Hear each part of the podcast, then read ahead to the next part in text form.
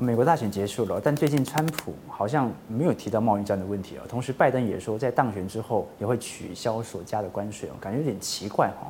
其实，中美两国的贸易战目前已经处于事实上的停战状态啊。九月十五号，华为禁令那一天哦，其实世贸组织就裁定了美国对于中国征收超过两千亿的美元关税是非法的，算是给美国一个。不太体面，但是可以顺势走下去的台阶啦。但怎么可以说结束就结束？后面无论美国哪方上台，中美两国的科技战还是会持续的，直到两国彻底的完全脱钩，对吧？所以今天我们跨越这个美国目前交界的一个问题哦，聊一下贸易战在选后对于美元格局的影响。之前我们提过，中美贸易战的焦点并不是中美贸易，而是人民币国际化和美元周期性回流所带来的全球美元荒。呃，贸易战与其说是一个贸易冲突，不如说是中美两个大国在未来全球经济化结构而互相试探的一个前哨战而已哦。不过当时我们的判断是，本次的中美贸易战可能持续会两到三年了，以为会一直直到联准会升息的步调停止，没想到因为新冠疫情呢，导致这一次提前的停战。那下面我们就讲讲为什么停战呢？我们先从头来讲一下，我们是怎么理解美国这一次发动贸易战的原因，再来用更深入的方式，从美元角度来探讨美元荒的问题哦。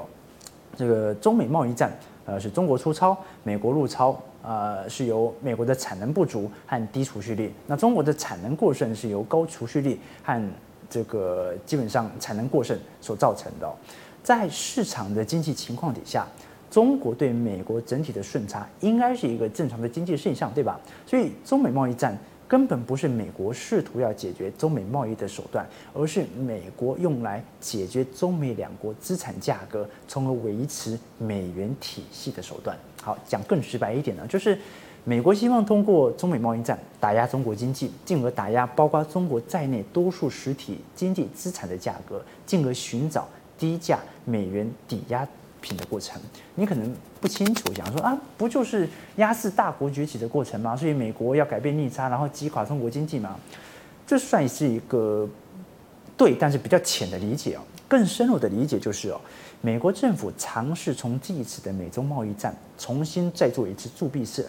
掠夺权的金融资产。我们先回顾一下啊，之前我们提过的美日贸易战哈，一般人对于美日贸易战的陈述其实跟中国很像，就一九八五年广场协议啊，日元升值，美元贬值，美国金融资本大举的进入日本进行炒作，然后高位的抛售资产，并且获得大量的金融利润，赶在日本泡沫破裂前啊。把资产给卖掉，赚取中间的利润。同时，日本在日元升值时期啊，在美国的大量投资也出现了亏损了，被迫低位抛售，大量的财富也因此被洗劫啊。所以，日本的泡沫经济其实就破灭了嘛。然后就我们讲的，日本失去了二十年，其实到现在已经三十年了。但是，如果我们仔细研究当时的历史，就会发现，第一点，就即使在美日贸易战之后，日本对美的贸易还是日本顺差。那第二点是。美国的财团没有完成对于日本的经济殖民，控制日本的主要企业，对吧？第三点呢，是在贸易战之后的相当长的一段时间呢，日本的产品呢，包括像是汽车啊、家用电器啊、电子产品啊，还是长期主导国际市场。所以换句话说，美日贸易战虽然让美国获得了金融利润，但是并没有达到美国当初所称的战役目标，就是消除美日的贸易逆差嘛。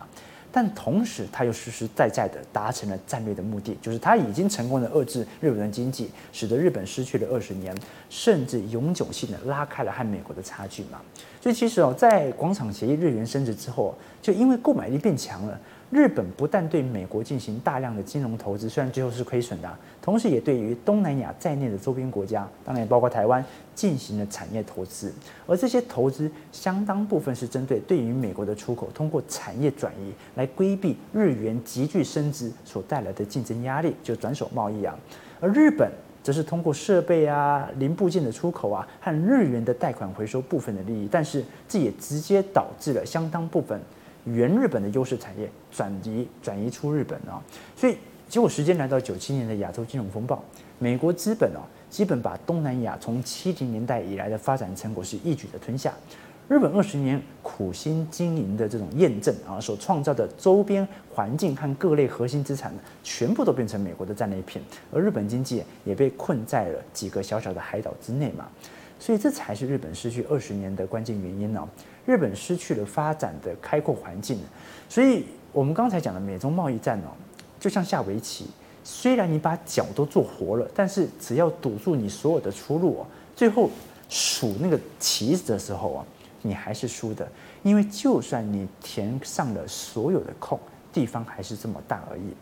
所以啊，中美贸易战其实有部分抓要的企图目的，就是从美国的历史成功经验来看，贸易战想要达到的那个效果本身是不可能赢的。美国是希望借由贸易战可以引发金融危机，从而获得利胜利。当金融危机发生时，中国的资产就会泡沫破裂嘛，美元很强嘛，那美国人就可以到处去收购中国人的资产，包括海外资产、股市、房市，所以。贸易战必然从属于美国的金南战，那必然处于美元的扩张和收缩的周期。但是人无法两次进入同一条河，或者说计划赶不上变化。这一次美国在贸易战还没办法引发金融危机，由于突然的新冠疫情哦，美元的回流彻底被打断了，以此至于哦。美元这次的回流基本上没有拿到什么有有利的一个战利品哦，基本上美元的周期一般是八年的下跌和扩张期，六年的上涨收缩期哦，现在应该是收缩的，虽然最近贬很多，但长线来看还是在收缩。就一般美元回流后期啊，会伴随着世界范围经济危机、金融危机，而这正是成为美国资本再度低价建仓的先决条件。这次的贸易战哦。没有造成中国经济大量的资本外逃，也没有造成中国资产价格的崩盘，因为股价本来就很低嘛。最最关键的是，它没有造成连锁的传导效应，引发危机扩散。就是最好的效果是通过中国的产业链的中心位置，制造危机扩散，然后资产价格崩盘，连锁效应，然后在其他中小国家，他收购的资产，呃，如果之前有收购的都没有成功，最好的想法是这样子。但是换句话说，这次的美元回流哦。并没有达到之前的作用，这次的美元回流是不太成功的，可以说是这五十年来最差的一次。而这一次新冠疫情呢，又造成了两个基本面的变化。第一个是全球供需发生逆转，原本世界贸易总体上供大于求的情况，因为这一次供应链受到冲击哦，产生了有利于生产方而不利于需求方的变化。这个时候你在。执着于关税啊，或者这种威慑的贸易战呢，显然是不明智的选择。第二点呢，是由于拯救新冠疫情呢受到冲击的经济哦，美国同时也进行了货币政策和财政政策的救助。货币政策主要是针对金融市场，这也是为什么在连锁垄断之后啊，美国股市还能够重新站稳并且反弹的基础。财政政策主要是救助企业和个人，以维持社会政策的运作，不出现崩溃的灾难性后果。所以货币政策的救助直接导致了美国金融市场。货币的泛滥，美元根本就没办法收缩，根本就无法升值，尤其是呃利率在收益率暴跌，使得美国金融市场啊对于国际避险美元的资本吸引力呢大幅的下降。所以哦，在美国的财政刺激方案呢，虽然维持了美国的社会运作，但同时也维持了美国社会对于商品的需求，而这部分的商品有相当比例是由美国以外的国家提供的，就相当于。部分的美元会以贸易逆差的形式，反而再流出美元哦。结论就是哦，由于美国在没有获得预期的结果底下，提前结束了美元的回流期，没有了美元回流制造美元荒的这个战役目标，所以配合手段的中美贸易战拖下去，其实完全没有太大的作用。这就是目前美中贸易战停战的主因。为什么？你想要借由战略来夺取他国的资产？一定要想办法让自身的货币升值，你的购买力才会变强嘛，你才有本钱去收购并购他人的资产。结果美元还没有回升，这一次贸易战想要达到的资本夺取根本毫无意义哦。